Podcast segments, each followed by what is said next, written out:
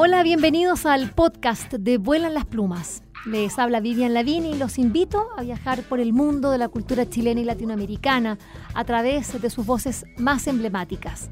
Vuelan las Plumas cuenta con el apoyo de Librería Prosa y Política y de Radio Universidad de Chile. A continuación, los invitamos a escuchar esta interesante conversación.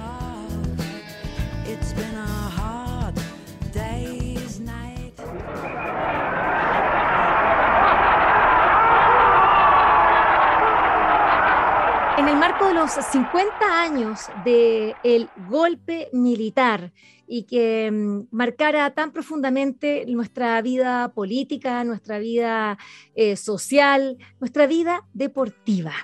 ¿Por qué hago alusión a este ámbito de, nuestros, eh, de nuestro quehacer?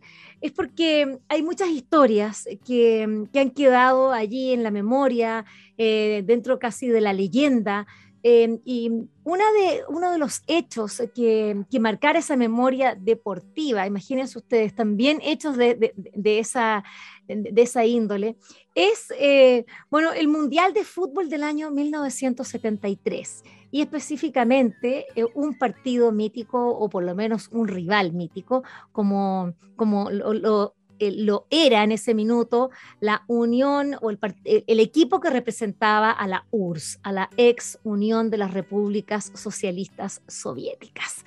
Ese partido eh, que se jugara tanto en Moscú como también en, nuestro país y, lleno de, de, situaciones que son bastante paradojales y que cuesta entenderlo hoy día, eh, pero no tanto hay, muy poco registro histórico de eso. Está lo que se dijo, pero por ejemplo no hay un registro visual. Y eso es muy raro, como muy bien lo señala uno de los autores de este libro Silencio en el Estado, Álvaro Sofia, cuando dice que extrañamente tienen filmado en la URSS eh, hasta la propia revolución del 17 y no este partido dentro del marco de lo que era un mundial de fútbol. Raro. Bueno, eh, Álvaro Sofia con Rodolfo Aedo han eh, publicado recientemente una novela gráfica que es fascinante porque eh, a falta de imágenes, a falta de historia, a falta de testimonios, de, saber qué, pasó exactamente en, ese partido, bueno, ellos decidieron contarlo con imágenes a través de esta espléndida eh, novela gráfica, entretenida, entrañable, dolorosa también. Eh, Álvaro Sofia es eh, historiador, es gestor cultural, eh, trabajó para Lonely Planet, qué entretenido, eso tiene, que haber sido. Eh, y hoy día es una parte fundamental de lo que es el sistema de bibliotecas públicas de nuestro país y trabaja allí en el fomento lector, en las bibliotecas digitales. Es, eh, es un personaje ahí bastante clave de ese mundo. Y eh, Rodolfo Aedo, bueno, él es, es, autor de historieta, está dedicado a esto, también ha ejercido la arquitectura. Y, bueno, ha, publicado también en la novela gráfica La Isla de los Muertos, dos versiones eh, para una historia y La Conquista Colectiva del Báquer en el año 2018. Y el año, eh, también su última obra, Genos, en espera de ser publicada, así que ahí, también hay otra historia de la fragata eh, Bayer, de la, qué sé yo, de otras historias, porque esa es como la línea que le gusta explorar a este eh, ilustrador. Ambos autores, insisto, de este Silencio en el Estadio, publicado por Planeta Cómic. Bienvenidos, eh, Álvaro Sofía, bienvenido, Rodolfo Aedo, a Vuelan las Plumas. Quiero ya mostrar para quienes están viendo este, la portada del libro. Bienvenidos y muchas. Ah, tengo que decir, Rodolfo está en Caleta Tortel, así que si hay algún tipo de problema de, audio, pero todavía no tenemos nada, eh, es por eso. Así que doble esfuerzo. Muchas gracias a ambos por eh, estar aquí. Bienvenidos al programa Vuelan las Plumas. Muchas gracias a ti por la invitación. Muchas gracias. Oye, partamos entonces. Eh, Álvaro, eh, tú tienes la historia como, bueno, tú, empezaste a recopilar y a darte cuenta de que este hecho no estaba documentado. Te empezaste a dar cuenta y, como de manera lateral, como lo, explicas ahí en el, en el, en, el breve prólogo. Eh, cuéntanos entonces, ¿qué pasó que no existía nada de material sobre esto que finalmente como que la, la, historia como que te obligara, así, tienes que hacer esto? Claro, como cuento un poco ahí, estaba... Eh trabajando con Rodolfo buscando ideas para, para desarrollar alguna novela gráfica. Congeniamos muy bien en la manera, conectamos en la manera que él dibuja, con el tipo de historias que, que yo quería contar, y, investigando sobre otro episodio, eh, nos llamó mucho la atención que eh, se jugara este partido en medio de, digamos, en septiembre del 73, y que hayan ido a Moscú, y que muchos hayan dejado a sus familias en Santiago sabiendo que habían tomado partido públicamente por el gobierno de la Unidad Popular, con todo lo que significaba. Eh, nos parecía un poco, eh, claro, descabellado, absurdo, muy valiente también desde el punto de vista humano. Eh, y, ahí empezó la, curiosidad por empezar a investigar qué, había y como tú bien dices, nos llamó mucho la atención que no había registros visuales, salvo algunas pocas fotos que publicó el Mercurio, que envió al único corresponsal, que era el señor Hugo Gask, que estuvo cubriendo toda la gira eh, y esas son las fotos que se conocen. Y luego está el testimonio, los testimonios que dio a conocer Axel Piquet en su libro El Partido de los Valientes, que es fundamental, del 2003 y que ha ido reeditando. Y ahí están todos los testimonios también de personas que ya no están con nosotros. Entonces, eso fue un poco como desde ahí la curiosidad de tratar de mostrar un partido que no se vio. Ya, vamos a, a hacer un pequeño recuento histórico porque eh, para quienes sabemos algo, la verdad es que yo sabía re poco, como que sabía algo, el partido con la URSS, con Chile, pero así como detalles, yo me enteré en realidad por el libro de ustedes. Es decir, los hombres quizás lo tienen mucho más, más fresco por, por, conversación natural, muchos, muchos, o mujeres que les gusta el fútbol. Pero en mi caso, como no soy eh, muy fanática de este deporte, no tenía noticias. Rodolfo, yo quiero saber qué, cómo llegaste a toda esta historia, cuándo supiste, o, si, o desde siempre, esto es parte de, también de, tu historia así personal, eh, deportiva. Mira, tengo que reconocer que Álvaro, por lejos, mucho más futbolero que yo. Yo tengo la, afición media, ¿ya? De un, chileno medio al, fútbol. Tengo mi equipo de, chico, siempre fui eh, apasionado por un puro equipo de provincias del Conce. Eh, y sí, pero tú eres de Talcahuano. sí, exacto.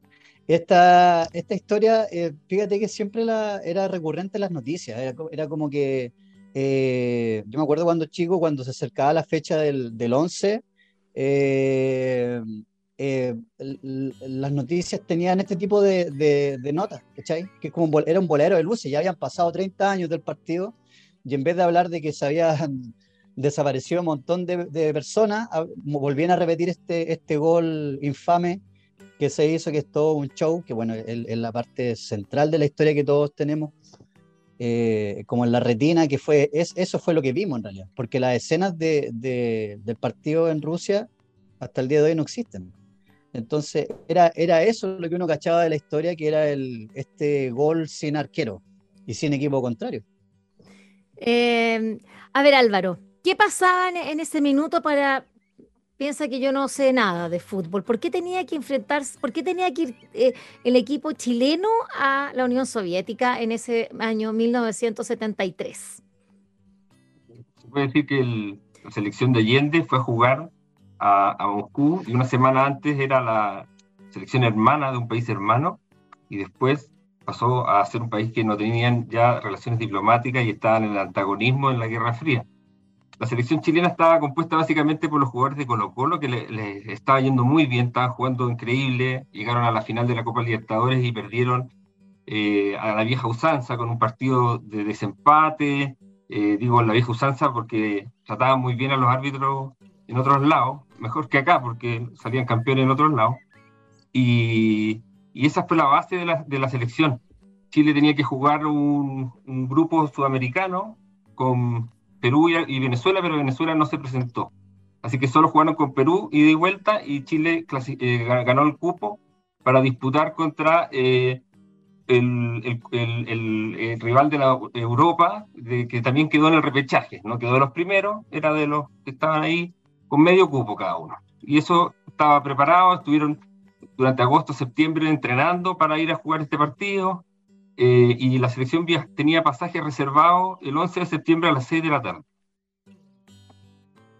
¡Wow! Qué, día. ¿Y, y, qué pasó entonces ese, ese, ese, 11 de septiembre a las 6 de la tarde? No, se, la noche anterior, les, claro, les avisaron. se embarcan.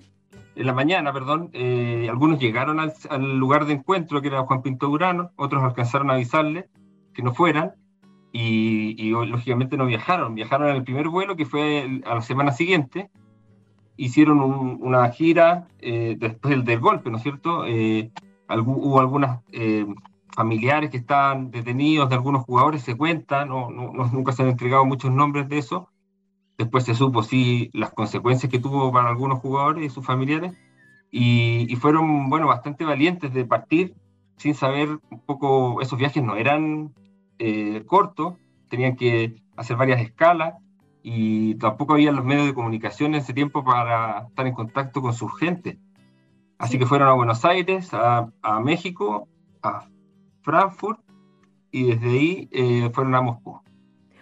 Oye, pero eh, la verdad es que, claro, uno, uno, uno se asombra, eh, también como que te, te, te, te conmociona, ¿no? Lo que significa. ¿Cuánto tiempo estuvieron afuera? ¿Cuánto tiempo estuvo afuera la selección en total? dos o tres semanas. Ya, entonces, y, y, las, y dos o tres semanas muy duras, que fueron las, las, las de... Es decir, pues, eran, eran momentos, ya era muy distinto. Claro, eran momentos, eran momentos muy, muy complicados. Eh, como dice eh, Rodolfo muy bien, que, quizás, claro, puede ser que haya estado como que siempre la dictadura se aprovechó un poco como dentro de las noticias como para poder eh, adornar 60 minutos en ese minuto. Eh, o en ese tiempo, así se llamaba el, noticiario central de, Televisión Nacional. Eh, entonces, con noticias que, eh, y claro, con, una, con, con, con algo que enorgullecía a nuestro país como era esto, digamos, el, el, el haberle ganado a la, a la, Unión Soviética. Pero acá no habían imágenes. Entonces, cuando no hay imágenes, porque yo de algo sé de, novela gráfica, eh, lo que más necesita un, un, ilustrador es decir, ya, perfecto, acá está la historia, pero ¿dónde fue esto? ¿Cómo fue? ¿Cómo era la gente? ¿Cómo, es? ¿Cómo lo hiciste, Rodolfo? Esa es la pregunta clave. Oye, mira, hay... Eh, en realidad nunca ha sido bueno para, para hacer réplica, ¿ya? Como para, para reproducir. Eh, ni cuando cabro chico no calcaba, nunca calqué, siempre me ponía la imagen al lado y la, y iba replicando. Entonces, eh, con Álvaro, de hecho, fue como, como una petición que le hice yo cuando empezamos a enfrentar el proyecto. Yo le decía que no quería reproducir imágenes. Entonces, el, Álvaro hizo el trabajo de recopilar mucha mucho, eh, documentación visual. él también fue a, ver fuentes primarias, los diarios, ¿cierto? toda la recopilación de, de imágenes de diarios. Él fue a buscar los diarios de la época. Eh, porque, bueno, Internet tiene harto, pero él encontró mucho más en los diarios. Y entonces teníamos un, tremendo volumen de, de, imágenes, pero no del partido, obviamente. Y de todas maneras yo no quería ser, eh, hacer reproducciones fieles, sino que traté de interpretarlo. Entonces, eh, en ese sentido se me hizo un poquito más, incluso agradable, imaginar ciertas situaciones y, sabéis que eh, a, raíz de la, de la, primera pregunta que me hiciste de cómo uno se, se acuerda de esto, eh, tanto yo como Álvaro no, alcanzamos a ver la época dorada de estos jugadores, de Elías Figueroa, Caselli. Para nosotros ya cuando éramos niños, ya ellos eran como que se mencionaban como, como ídolos, ¿no? Del pasado, ya eran ídolos del pasado. Entonces, eh, imaginárselos a ellos encarnando estos procesos, esta, este episodio eh, también eh, es bien choro para la gente que, le interesa mucho el fútbol, porque estáis viendo como a tus héroes eh, viviendo esta experiencia. Bueno, claro, de mencionar que Álvaro es del 78, es decir, nació cinco años después del golpe, y Rodolfo nació en el año 85. Qué increíble, uno se empieza, acá uno empieza a ver la Generation Gap, la brecha generacional. eh, bueno, sí, todo yo no me acuerdo nada de esto porque, bueno, memoria selectiva, ¿no?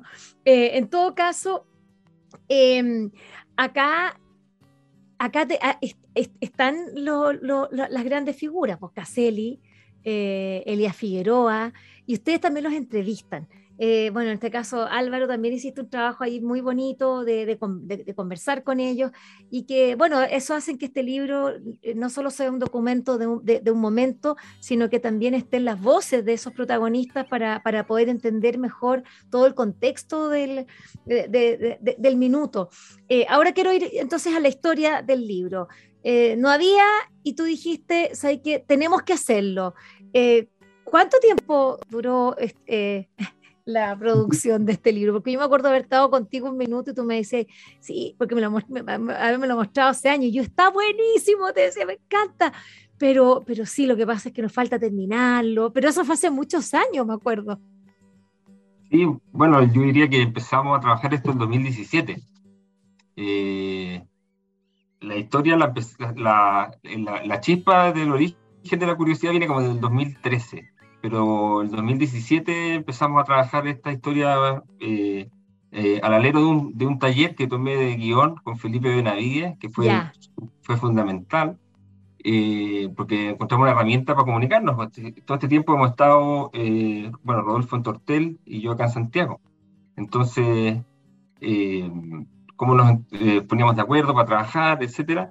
Y, los primeros dibujos llevan la firma de 2017. Pues yo creo que, de hecho, hay uno que está con la firma en el libro, eh, al final de, de, la 68, antes de la entrevista, está chiquitito, pero ese dibujo es del 2017. Y de ahí fuimos desarrollando, bueno, primero tenía 12, después 18, después 40 páginas, después creciendo de una manera un poco sui generis. Eh, esperamos que en los próximos procesos sea más ordenado, pero el resultado, todo vale la pena por el resultado. Y, y sí, yo diría. No importa, pero el gol se metió, se metió el gol, no importa cómo. como las cosas del fútbol. Finalmente sacaron el libro. sí, bueno, costó harto, tuvimos varios momentos de, bueno, varios rechazos, eh, momentos de bajón, pero por suerte seguimos adelante para. Eh, y hasta encontrar a, a, una editorial, a un editor como Diego, Diego González, que, que se la jugó se la jugó y es un muy buen trabajo, porque como tú bien decías, el libro no solo lleva cómics, sino que también hay entrevistas y eh, un dossier con prensa de la época. Entonces el resultado final estuvo muy bien logrado, afortunadamente. Bueno, tenemos entonces a la selección chilena viajando a Moscú. Para las que no, y quienes las y los que no son futboleros, tenemos a nuestra selección a veintitantos, decir, a, casi tres semanas del golpe, viajando allá. Llegan a Moscú. ¿Qué pasa en ese famoso partido del cual no hay grabaciones? Eh, claro, llegan, eh, de partida la, recepción fue muy eh, áspera, tuvieron problemas en la aduana para poder entrar, sobre todo le pusieron problemas a Elías y Figueroa y a Caselli por temas del pasaporte. los retrasaron bastante rato, algo parecido pasó con Argentina en Calama el año pasado, o sea, no esto no es muy, novedoso. Y, bueno, estuvieron ahí, estuvieron unos días para entrenar, nadie, la verdad, lo, les, daba mucha pelota. Sí tuvieron un encuentro muy significativo con personas que quedaron, eh, que estaban haciendo estudiando en Moscú, becados, eh, chilenos, y que claro, se acercaron al hotel y que tuvieron un encuentro ahí como estaban muy desconcertados, no sabían qué hacer y obviamente les decían no vuelvan. Eh, y, también ese trato humano de, que está reflejado en el libro también de, de, pedirle que le llevaran una carta de vuelta para su familia cuando volvieran a Chile algún jugador. Finalmente juegan eh, el 26 de septiembre en el Estadio Lenin lleno eh, y la selección chilena con un planteamiento muy conservador se, se, aferra al, al empate a cero eh, los rusos atacaban, atacaban, atacaban, por, y los, bueno, los jugadores chilenos tenían ahí como un poco de mano manga ancha, porque el árbitro brasilero conocía a algunos jugadores, eh, se lo palabreaba, le decían, oiga, entre un sudamericano y un europeo, un sudamericano, no sé, como que trataban de, de tirarlo para la causa. Y, fue, por lo que se cuenta de ese partido, por los testimonios del libro de Piquet, eh, fue como un monólogo. Eh, Chile pasó muy pocas veces la mitad de cancha. Eh, tenía, o sea, defenderse, defenderse y, hasta la desesperación. Y finalmente empatan a cero. eh, y con ese resultado eh, tenía que jugarse luego el partido de vuelta en Santiago. Em, Álvaro, Álvaro, sabes que yo no, he leído el, libro de Axel Piquet. Dale, Roda. Eh, pero tú, tú de, ahí, de, ahí, sacaste todo como los pormenores del partido y eso es, es, la única fuente de información del, digamos, de cómo fue el partido o hay, o hay otra. Sí, lo principal, porque son los testimonios de los jugadores.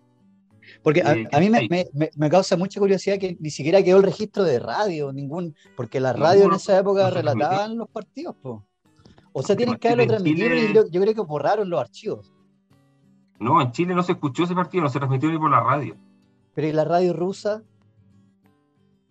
Pero, ah, en la radio de allá. Mira, en, 2017 hubo un grupo de periodistas chilenos con, eh, a propósito de la Copa Confederaciones, que Chile jugó eh, y perdió la final, eh, fue y aprovechó de pedir, de buscar información y no encontraron nada.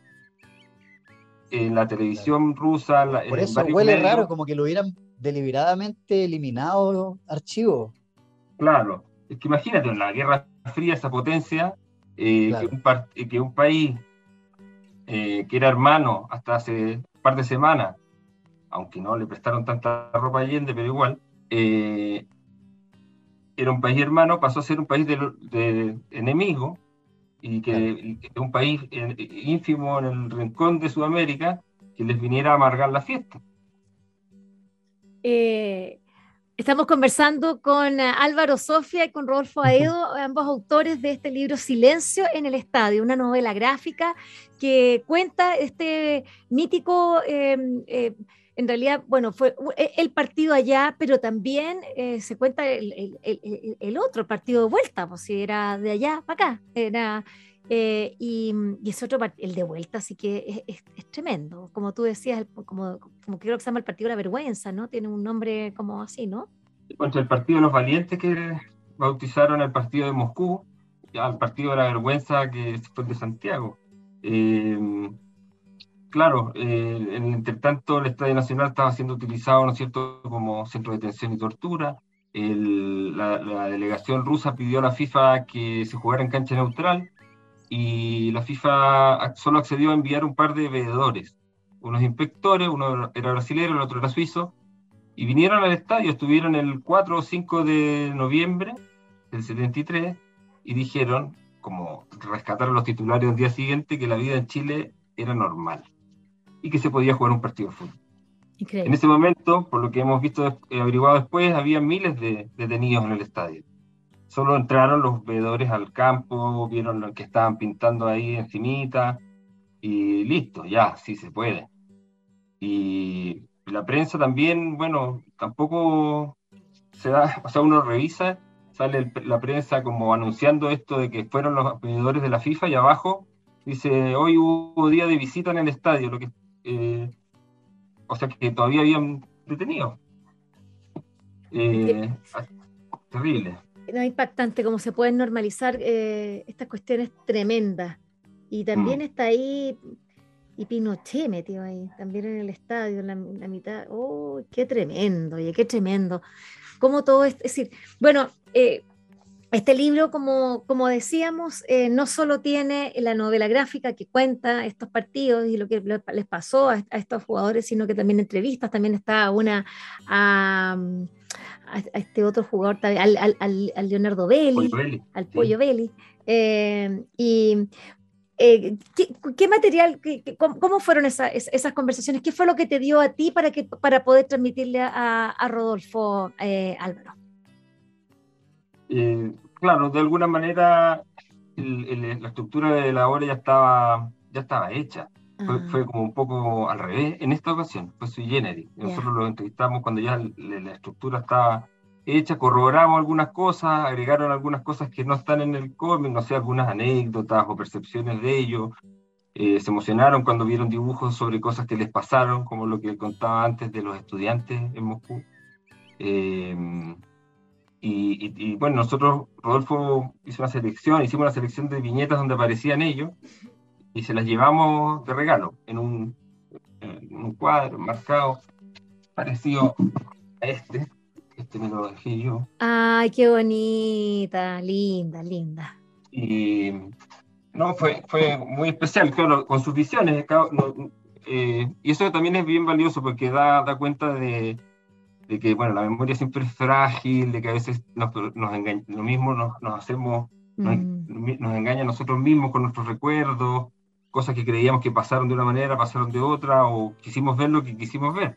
Mm. Algunos, por ejemplo, decían que obviamente los rusos no vinieron por lo que estaba pasando en Chile, con los eh, detenidos desaparecidos, con el golpe, eh, todo el horror que había desatado. Y otros decían, no, yo creo que no vinieron porque creían que iban a perder. Ah, mira.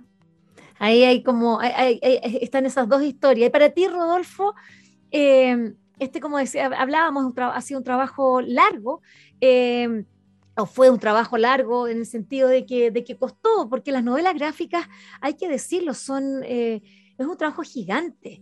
Eh, hay quienes piensan que es como poner unos monitos ahí, pero la verdad es que de la producción editorial es uno de los, de, los géneros más, que, más cuestan hacer desde todo punto de vista, desde el punto de vista humano, Em, pero también desde el punto de vista eh, económico, porque eso se traduce en una cantidad de horas persona eh, eh, larguísimo, desde la, idea, la investigación, después hacer un guion e ir trabajándolo con el ilustrador.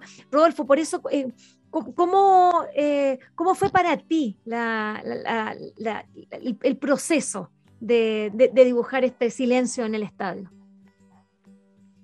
Mira, yo creo que fue, fue afortunado el hecho de haberlo, haberlo dilatado el proceso, porque partimos con, creo que con 12 páginas y, después literalmente las tijereteamos. ¿ya? las viñetas de, las páginas las separamos y dejamos espacio entre medio y fuimos rellenando. Y aparecieron entre medio, aparecieron obviamente eh, grupos de páginas completas o simplemente incorporamos algunas viñetas dentro de algunos recortes. Eh, y de hecho, yo creo que se nota un poco en el trazo, porque como que incluso pasó tanto tiempo que fui como cambiando mi, mi estilo de dibujo en algunas viñetas, lo notas. Eh, pero, eh, pero fue, claro, fue súper entretenido porque tuvimos, bueno, el, el, dibujante de cómics siempre tiene que un poco como actuar, es como meterse en el personaje, que yo creo que es como un actor de teatro. ¿ya? Porque el, dibujante de cómic tiene que visualizar el, dramatismo de cómo están actuando los personajes y todo eso. Entonces fue súper, sí, no, no, obviamente es un episodio duro de la historia, eh, que para mí era un sueño haberlo eh, trabajado. Yo quería trabajar con el tema de chico. Eh, y fíjate que, no sé si te lo he comentado Álvaro, pero yo tengo un, tío que estuvo en el estadio. y mi tío falleció hace como unos seis años atrás y nunca, nunca me tomé el tiempo de hablar seriamente con él. Eh, y, siempre estaba ese imaginario de que mi tío había estado ahí, que se salvó por, porque creo que un cuñado eh, o un primo de mi tía eh, lo sacó. Entonces, para mí era, era como, era, el tema del estadio era, era bien, era una, oportunidad de sumergirme en ese episodio de la historia nacional y de mi familia. Y claro, ahí estuvo la oportunidad, ahí estuvo la oportunidad. Súper bien. Es decir, también cruza tu, tu historia personal, eh, Rodolfo. Estamos escuchando a Rodolfo Aedo, eh, el dibujante de, de, Silencio en el Estadio. De esta, eh, yo creo que este libro le va a ir increíble. De verdad que sí, porque, porque es futbolero primero, es futbolero, hay que decirlo. Eh, luego, porque Planeta Comic eh, lo, editó muy bien, ese también quiero decirlo, porque está bien editado, el libro está lindo, está lindo la, el formato, eh, buen, papel. yo creo que en ese sentido también es importante. Bueno, el aspecto futbolero que sí, pero también el aspecto político. Estamos 50 años del golpe, vamos a, ya se ahora se empiezan las conmemoraciones de, los 50 años del golpe este septiembre. Eh, en la que se van a producir muchas, van a pasar muchas cosas, muchos libros y va a empezar a salir mucho material eh, en, el marco de, esos 50 años. Y, esto era, eh, era algo que no estaba contado, a menos que el libro que tú, que, que, tú, que, tú haces mención, pero no habían imágenes. y que ustedes hayan hecho esas imágenes, eh, es lo que decía Álvaro, ¿no? Eh, qué bonito como para los jugadores a ver, ver algo que no que ellos no tenían no tenían fotos, nada, sino que sus propios recuerdos solamente. Debe ser muy loco, debe ser muy, muy, muy, muy loco, muy, muy impactante ver, ver cómo otros te escriben una historia eh, tuya, pero que, que, no, tú no tienes registro. Sí, y en ese sentido quiero rescatar o subrayar lo que decía Rodolfo antes de que eh, digamos, eh, eh, él no, no, quiso copiar la foto, yo a veces le decía, no, pero es que en esta foto el gesto está, así tiene que ser. Y él me decía, no, pues para eso cálcalo tú. Y, teníamos las conversaciones así, ¿no? Y al final yo me lo mandaba y quedaba mucho mejor, porque como él dice, tenía como, interpretada con, con la dramatización, con, con las necesidades, con los propósitos de los personajes. Entonces, hay, mucha documentación, pero de, alguna manera la usamos después para ir eh, cosiendo, rellenando, urdiendo como esos espacios que quedan entre medio para, para, generar esa trama dramática. Entonces, que eso lo logra Rodolfo con el dibujo y que con todas las capas que hay detrás de, de bueno, de la investigación y después del texto. Eh, también el trabajo, destacar el trabajo de la rotulación de Cristian Dokolomansky, que es un especialista en la materia, eh, y, que le, dio un, salto de calidad también al, trabajo que veníamos haciendo cuando él se sumó al proyecto. Eso es algo bien importante porque, como yo decía al comienzo, eh, o, decía, que, hacer novela gráfica no es o es uno de los géneros más, más complicados y difíciles de hacer, justamente porque se necesitan distintas eh, eh, talentos, experticia, es decir, claro, está el guionista, el autor, eh, que, es Álvaro, está el, ilustrador, el dibujante, que es Rodolfo, pero, pero todas las, viñetas, los globitos, esto, la letra que va ahí, como, es decir, esto, es decir, lo que dice ahí, claro, lo, puso Álvaro, pero hay que ponerlo de cierta manera que no te, no te entorpezca el dibujo. Hay veces hay viñetas que te tapan así, más o menos así como el monito de, de, tu historia, así como lo, dejan, como que ni se ve la, ilustración. Eh, y, y, también tiene que dar una secuencia de tiempo de cómo va pasando. Realmente es una especialización. ¿Para qué si, bueno, usted no tiene color, que no, no, ¿Cómo fue lo del color? ¿Fue una decisión o fue también cuestión de, de, dinero? Porque digamos lo que ponerle color a, un, a, un, a una novela gráfica es súper caro. Lo hablamos. Yo creo, Álvaro, en, algún momento tuvimos como la, la, intención de colorearlo como imitando la, la, cromática antigua, como de Condorito, ¿ya? Que es como en dos tonos, eh, blanco y negro y algún, ese como vermellón. Eh, pero lo descartamos por, por el tema, eh, porque por suerte las páginas resultaron eh, con una, un buen dramatismo como lumínico. Y las sombras están, quedaron bien trabajadas y, nos pareció que con eso ya bastaba.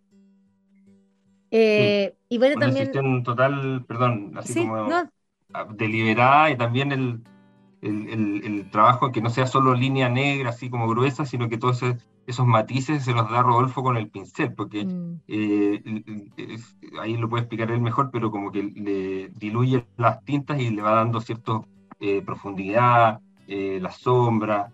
es un, trabajo que, la verdad que se logra transmitir bien así en blanco y negro y además nos gusta como de, nuestras referencias también de cómico, ¿no? Sí, pues Sí, eh, nosotros con Álvaro tenemos, tenemos muchos gustos en común, entonces hablamos harto de cómic. Eh, él me, presentó un género que yo no conocía, que es el Gekiga japonés. A ti que te gusta la, narrativa gráfica oriental, hay un género de Japón que es súper marginal. aborda temáticas como sociales, de los barrios pobres, qué sé yo, eh, personajes como antihéroes, y ese tipo de, narrativa gráfica oriental, el Gekiga, eh, trabaja con estas atmósferas de luz y también eh, mezcla como eh, la secuencia de diálogo y narrativa, lo hace de manera simplificado, pero sin embargo se desarrollan bien como la arquitectura, algunas atmósferas espaciales que han mejor desarrollado. Y sí, coincidimos en eso, en un gusto estético fue un acuerdo, como un acuerdo. Y también eh, esa época era en blanco y negro. nosotros veíamos la realidad en blanco y negro. Si yo me acuerdo que la primera vez que vi en color fue como el 77, si la tele en color, digamos, estamos hablando, por supuesto. las revistas también eran en blanco y negro. Eh, claro, sí, había muchas cosas. Sí, bueno, lo, principal imagen era, era la, televisión. Y, y, además era también acá hay una cuestión como política, podríamos decir. Era, era un tiempo en que veíamos la realidad en blanco y negro. Era muy tremendo, muy, muy, muy terrible. Eh, oye, la verdad es que estoy, eh, estoy encantada con el libro, a mí que, que no me gusta tanto el fútbol, eh, me encantó. es que claro, porque, porque nuestra historia, es decir, me encanta el fútbol, para que decir una cosa, me gusta, lo que pasa es que no me gusta cuando pichanguean me gustan con los partidos bonitos, así como los pases largos, entonces me empieza a rabia y, critico el fútbol, que nada que ver, si yo debería verlo nomás. Pero sabes que no, no, no es, mayormente no, no es fútbol el, del el centro de la narrativa. Nosotros, eh, ya en esta entrevista, yo siento que hemos spoilereado mucho el guion, ¿ya? Pero ahora sí espero que la gente siga, siga sintiéndose atraída a, a, a leerlo y a sorprenderse, porque hay episodios intermediarios que nosotros desarrollamos bien, que es lo que, lo que pasa antes del primer partido, lo que pasa entre medio de los dos partidos y también lo que pasa después del, del partido infame de acá de Chile. Mira, no te preocupes lo del spoiler en este caso, Rodolfo, porque la verdad es que para los, para los amantes de la narrativa gráfica se saben las historias. Si lo que quieren es verla una y otra vez y gozarla, el dibujo. La verdad es que yo me entretengo porque veo y digo, ah, cachas es Caselli. Y sin, y sin que yo ser eh, eh, tan. Se, nota, porque se nota quiénes son, además que sea así como chico, eh, musculoso, la pata corta, así.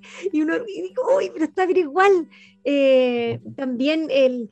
el bueno, las figuras de la época, eh, ese, también desde el punto de vista de, la arquitectura se nota tu, tu, mano, eh, que tú tienes una, una, un, digamos, un talento o, has desarrollado también eso, porque los edificios están súper bien logrados, el Nacional se ve clarito. Eh, es decir, acá la verdad es que es, que es, un, es un trabajo súper bonito, ¿vale? La verdad que no, no sé, si para los que les gusta esto, y luego que también es un súper buen regalo, a propósito, en estos tiempos que uno dice, ¿qué le puedo regalar? Que es difícil a veces eh, regalarle a ciertas personas cuando tienen estas aficiones y uno no, no, no, es de estas áreas. Así que aquí hay una súper recomendación. Oye, felicitarlos de nuevo y agradecerles esta, esta conversación. Eh, no te preocupes, no estás spoileado. Rodolfo, relájate.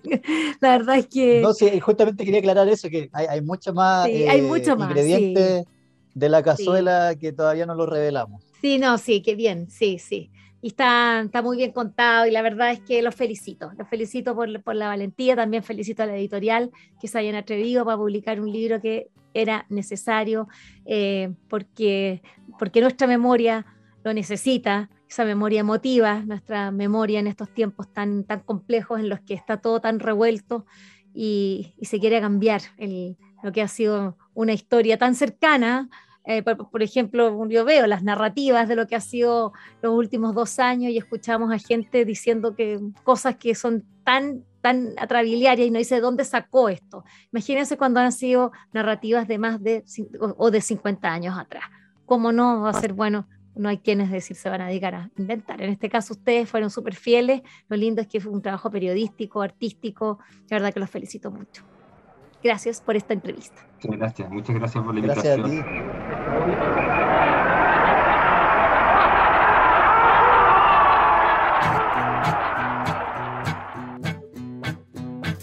Espero que esta conversación les haya gustado y recuerden que la escucharon en el canal de Vuelan las Plumas pueden acceder al material que hemos producido desde el año 2002 en www.vuelanlasplumas.cl y seguirnos a través de nuestras redes sociales en Facebook, Twitter e Instagram. Este programa cuenta con el trabajo en sonido de José Rojas y de Isidora Cesnich en la producción digital. Soy Vivian Lavín y les agradecemos su atenta escucha.